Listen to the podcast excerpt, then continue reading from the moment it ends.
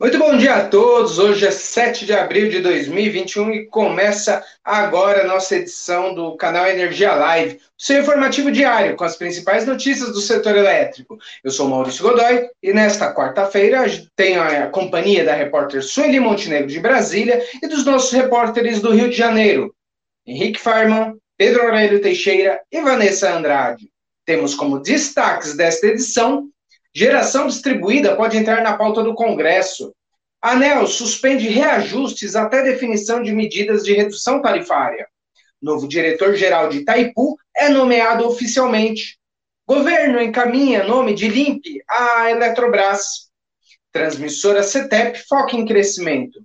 E ainda temos o nosso giro de notícias.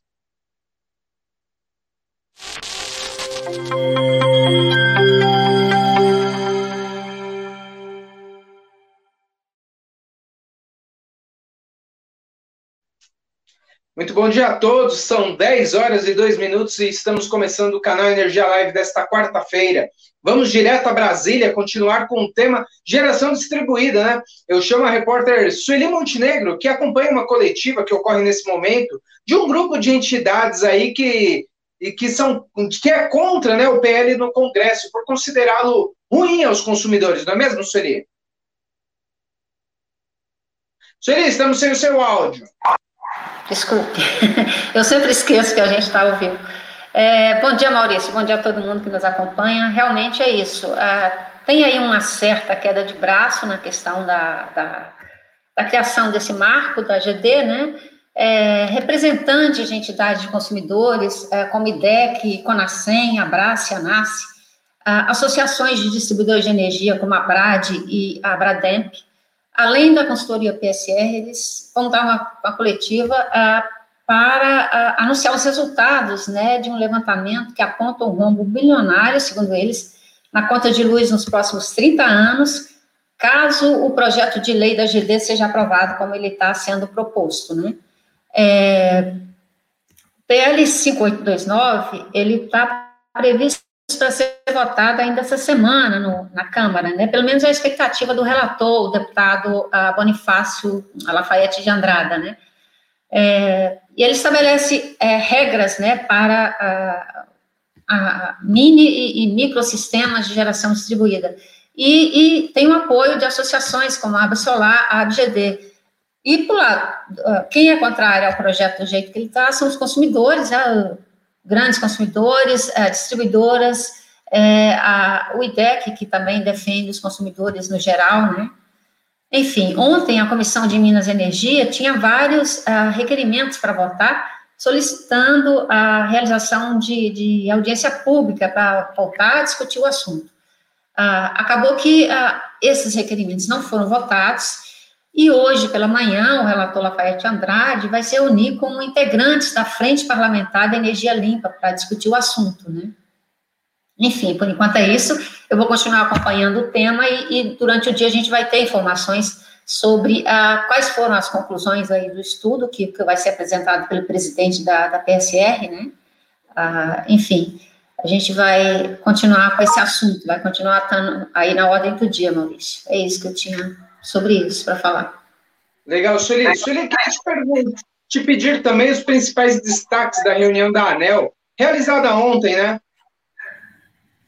Exatamente. É, ontem, assim, eu destacaria dois, dois pontos, assim, que para mim foram os principais. Uh, uma foi a suspensão dos processos de reajuste da, das da CPFL Paulista e da Energisa Mato Grosso, Mato Grosso do Sul, até que a ANEL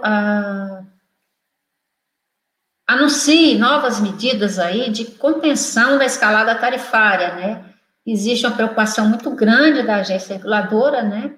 E ah, ela, eles estão prometendo aí ah, retomar o assunto no, ou na próxima reunião, no dia 13, ou então no dia 20 de abril, é, voltaria a pauta da ANEL ah, esses reajustes aí é que a ANEL está estudando um, um, novo conjunto de medidas, enfim.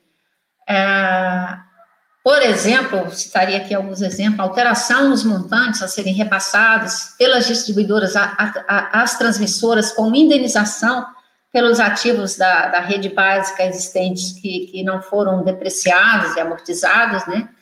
a uso de créditos, da, créditos tributários de PIS, PASEP e COFINS, é aquele, aquele recurso que as distribuidoras têm direito, porque tem esses créditos junto à Receita Federal, né, por conta daquela história de inclusão do ICMS no, no, cálculo desses impostos federais, que acabou sendo derrubada pela, pela, pela Justiça, em, em alguns casos, e, e, e, esse posicionamento de que o ICMS tem que sair da, da base de cálculo, ele foi referendado pelo Supremo Tribunal Federal, então, assim, tem muitos créditos aí para serem aproveitados, né?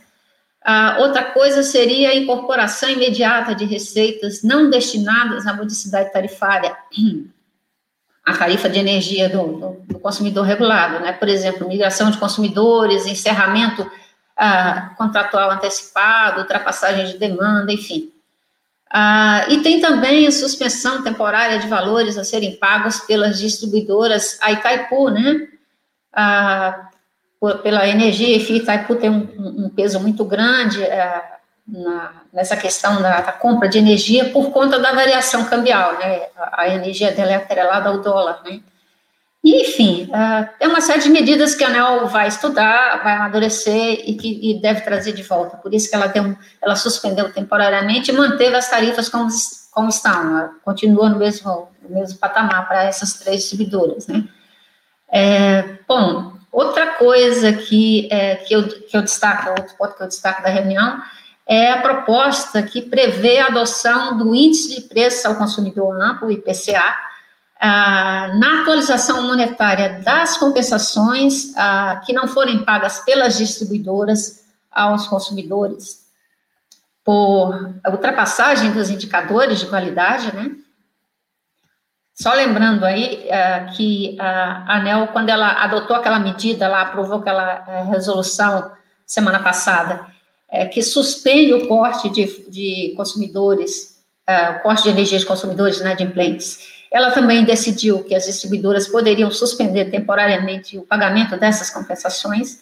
E aí o que ela decidiu ontem, uh, que ela decidiu não, na verdade ela abriu consulta pública, ela vai abrir consulta pública para tratar dessa, para discutir a adoção do IPCA na correção desses valores quando as distribuidoras forem é, voltarem a pagar essas compensações aos consumidores. O IPCA também, pela proposta da ANEL, ele seria, passaria a ser usado na correção da, das contas de energia que o consumidor for pagar em atraso, né? Porque atualmente usa-se o IGPM, o IGPM é um índice que está pressionando muito, está sendo muito pressionado, né? E ele está muito acima da variação do IPCA, muito acima da, da taxa básica de juros, a Selic, enfim, então é mais um elemento aí de pressão tarifária.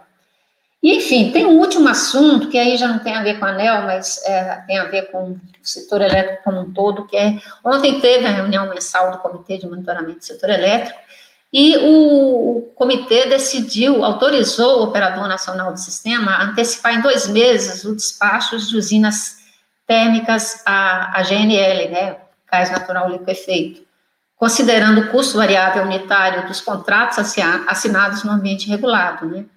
O objetivo dessa medida aí é reduzir o custo operacional total do setor elétrico, que hoje está operando muito, muito pressionado, porque ah, desde o ano passado a gente tem eh, despachado um, um, volume imenso de, de usinas termoelétricas, inclusive fora da ordem de mérito e com CDU bastante elevado, né?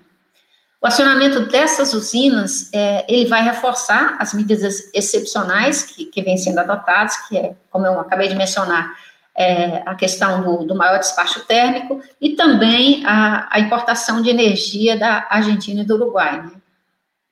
Então, assim, a, a, decisão, ela levou em conta a, essa decisão aí de, de antecipar as térmicas, o despacho de térmicas à GNL, levou em conta a, a, a, manutenção de condições favoráveis em termos hidrometeorológicos né, do sistema. A gente, ah, embora tenha chovido em março, assim, ah, a gente já está entrando no período de transição do período úmido para o período seco, e o, o, nível dos reservatórios continua ainda ah, preocupante, né, ter uma recuperada, mas não, não é o suficiente. Então, tem todo um cuidado aí do CMCE para gerenciar bem isso, né?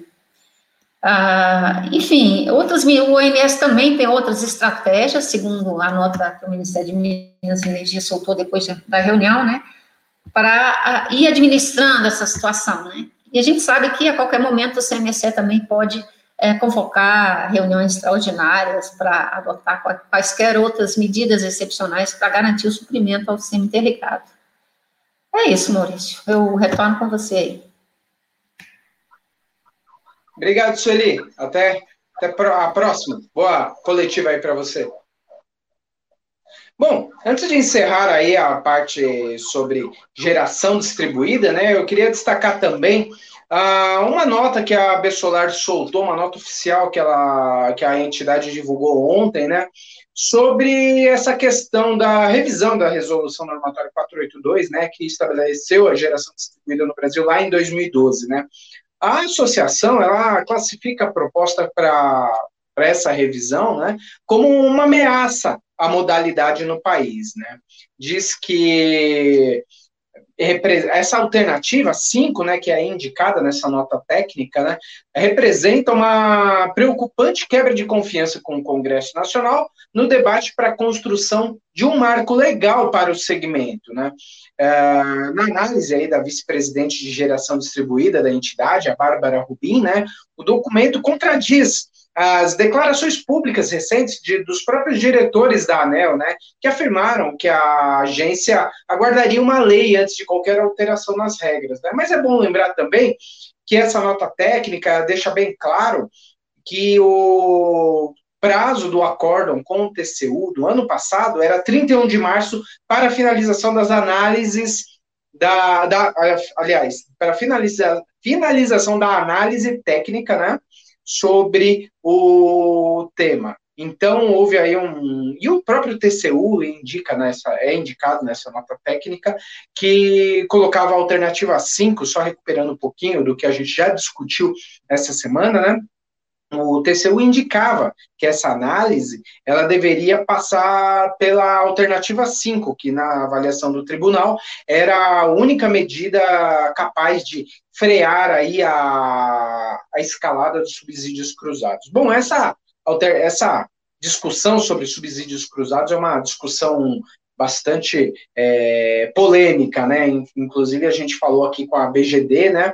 Que refuta esse fato de que existe subsídio cruzado e que ainda nessa nota técnica não foi ainda considerado os benefícios, uh, não foram considerados os benefícios que a geração distribuída traz para o sistema.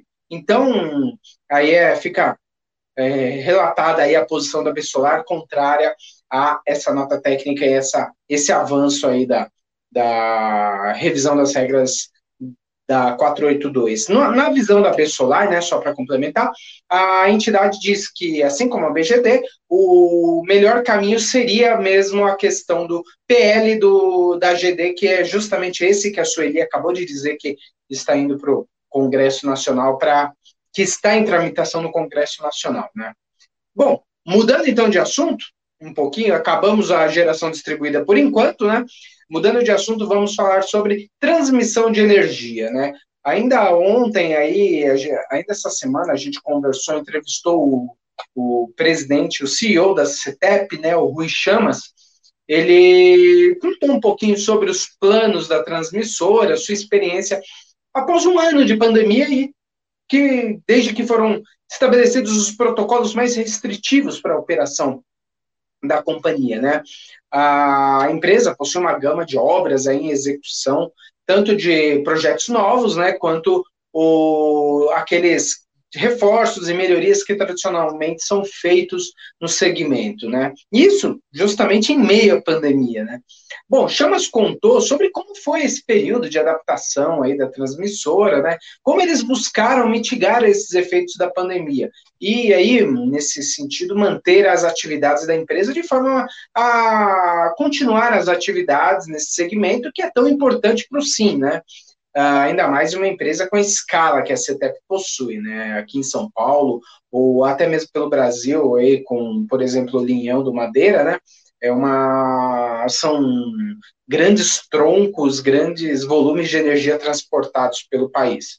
No geral, Ele disse aí que as obras, o presidente da CETEP, né, o Rui disse que as obras continuaram, né? E que a empresa contratou até mesmo epidemiologista próprio. Tem que me adaptar a essa palavra aí, porque faz acaba sendo parte do setor elétrico. Um exemplo é que a CETEP já até tem o seu próprio, próprio especialista do setor.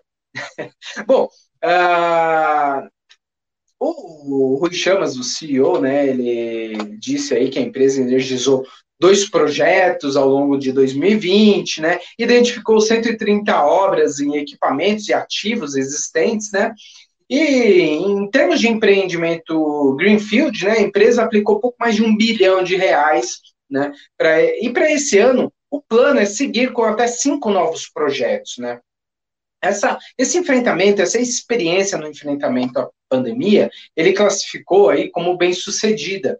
Na, é, não foi registrado aí nenhum, nenhum óbito decorrente da Covid nesse ano, né? Então, por isso, esse otimismo em conduzir esses novos projetos.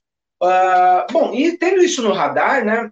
Isso, lógico, tendo no radar os dois leilões que a ANEL pretende realizar esse ano, né? Segundo Chamas, a companhia já está mapeando os lotes que possivelmente entrarão nos certames, né?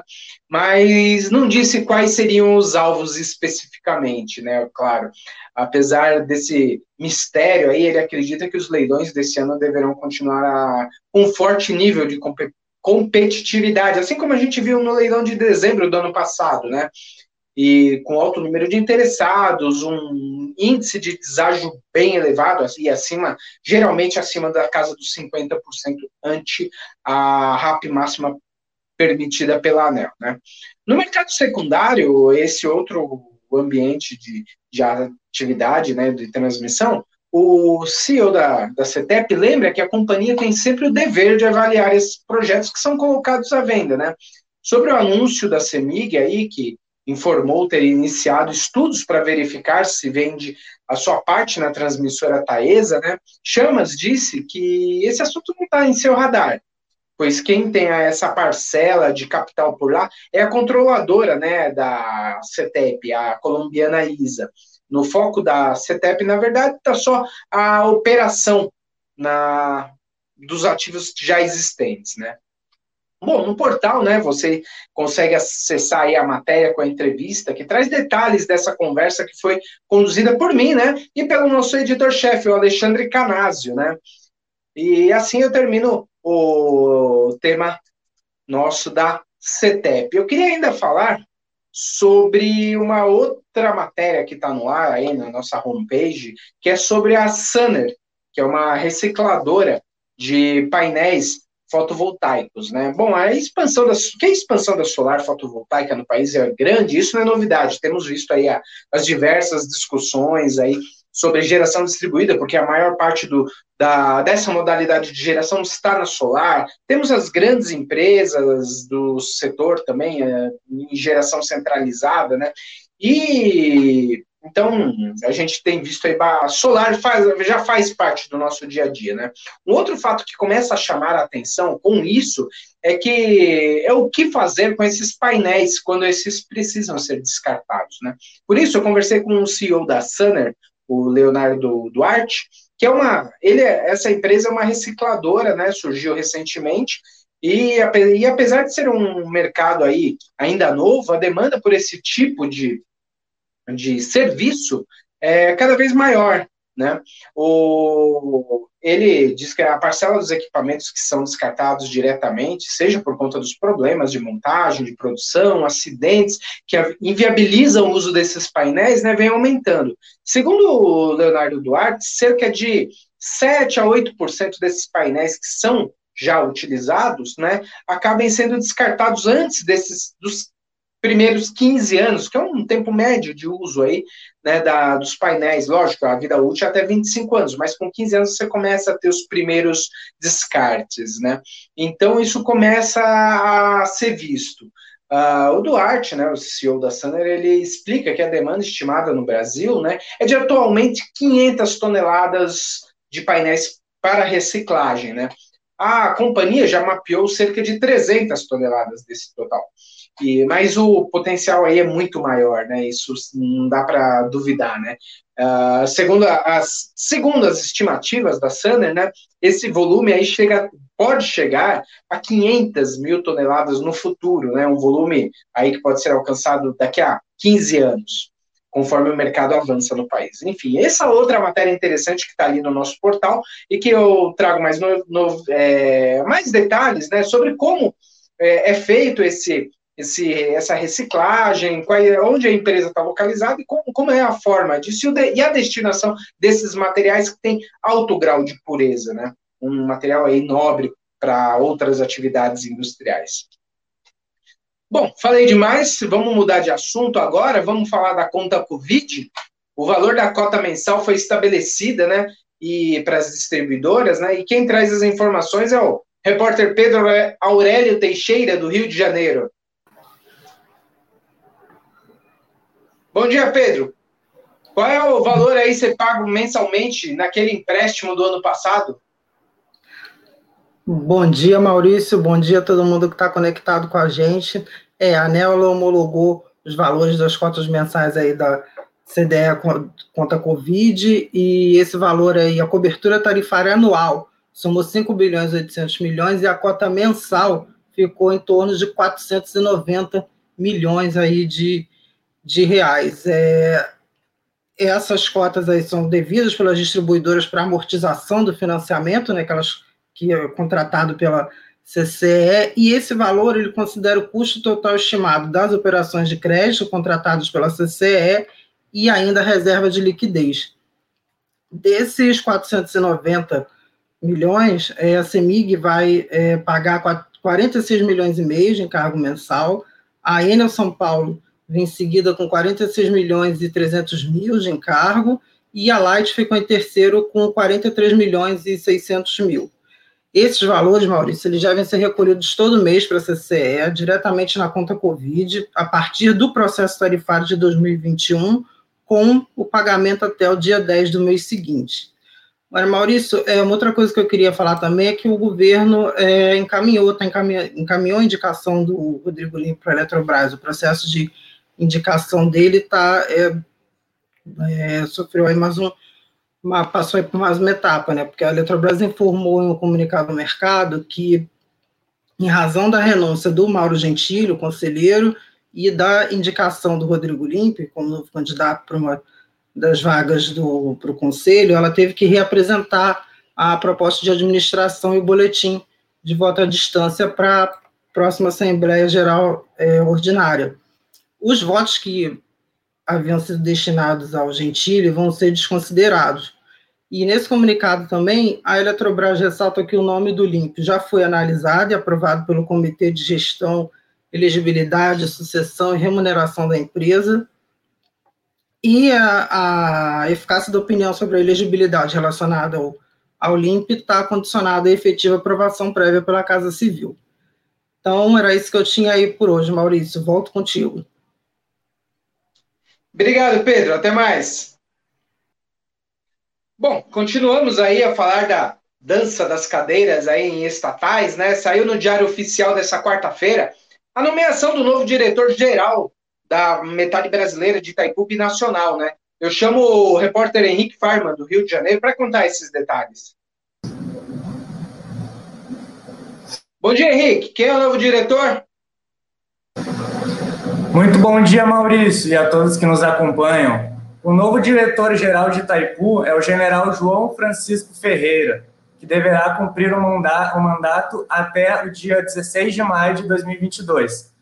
Ele substitui o general Joaquim Silvio Luna, que ficou dois anos e um mês no comando da usina. A solenidade de posse do cargo está marcada para a tarde desta quarta-feira, no Cine Teatro dos Barrageiros, que fica localizado no interior da, da hidrelétrica. Vale lembrar que Silvio Luna foi indicado em fevereiro desse ano para assumir a presidência da Petrobras, o que deve acontecer após a Assembleia do Conselho Administrativo da estatal, prevista para a próxima segunda-feira, 12 de abril. Ferreira é o 13º diretor-geral brasileiro da Binacional e o quarto militar a comandar a usina. Além de general de exército, Ele também é bacharel em Ciências Militares pela Academia Militar das Agulhas Negras, onde se formou como oficial de infantaria em 1972. E seis anos depois, em 1978, terminou o curso de Educação Física na Escola do Exército, sediada no Rio de Janeiro. Eram essas as principais informações sobre essa troca de comando em Itaipu, Maurício. Agora eu volto contigo. Perfeito, Henrique. Obrigado aí, até mais. Bom, e agora vamos para o nosso giro de notícias dessa quarta-feira com Vanessa Andrade. Olá, Maurício, bom dia. Bom dia a todos. É, o nosso giro de notícias começa pela eletronuclear, que deu início no último sábado, dia 3 de abril, a transferência de combustíveis usados de Angra 2 para UAS, que são unidades de armazenamento complementar a seco de combustível irradiado. A última pendência para começar o procedimento era a licença final do IBAMA, que foi concedida na quinta-feira, 1 de abril. As UAS vão armazenar os combustíveis usados de Angra 1 e 2 e inicialmente contam com 15 módulos. No entanto, o depósito comporta até 72 módulos, com capacidade para armazenar combustível usado até 2045. É, nosso segundo destaque é sobre a Vestas, que atingiu a marca de 2 gigawatts de nacelles da turbina eólica modelo V150 4 watts, produzidas em sua fábrica em Aquiras, no Ceará. A empresa conseguiu esse feito após a expansão de sua unidade fabril em 2019. A companhia ressaltou que os 2 gigawatts já fabricados são parte das mais de mil unidades relacionadas aos pedidos que a Vestas recebeu do modelo V150 4.2 megawatts, que irão adicionar mais de 4,5 gigawatts à matriz elétrica brasileira. E por último, aqui no nosso giro de notícias, a Petrobras finalizou a venda conjunta com a Volber Wind Power da totalidade de suas participações nas sociedades eólicas da eólica Mangue Seco 3 e eólica Mangue Seco 4 para V2I Energia SA, investida da Vinci Energia Fundo de Investimentos em Participações em Infraestrutura. A estatal informou que, após o cumprimento de todas as condições precedentes, a operação foi concluída totalizando 100 milhões e 700 mil reais. Bem, Maurício, esse é o nosso giro e eu volto com você. Obrigado, Vanessa. Obrigado pela sua participação.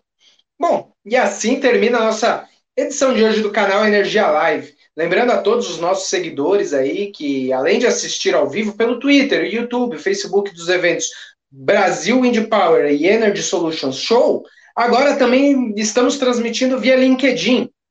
A gravação dos programas está disponível aí no nosso perfil no Instagram também, em canal Energia Oficial, e podcast, no Spotify e também Google Podcast, Apple Podcast, as maiores plataformas aí de, de podcasts disponíveis no mercado. Para conferir mais detalhes sobre estas e muitas outras notícias do setor elétrico, acesse o nosso portal. O endereço você já sabe, canalenergia.com.br. Te vejo amanhã. Obrigado.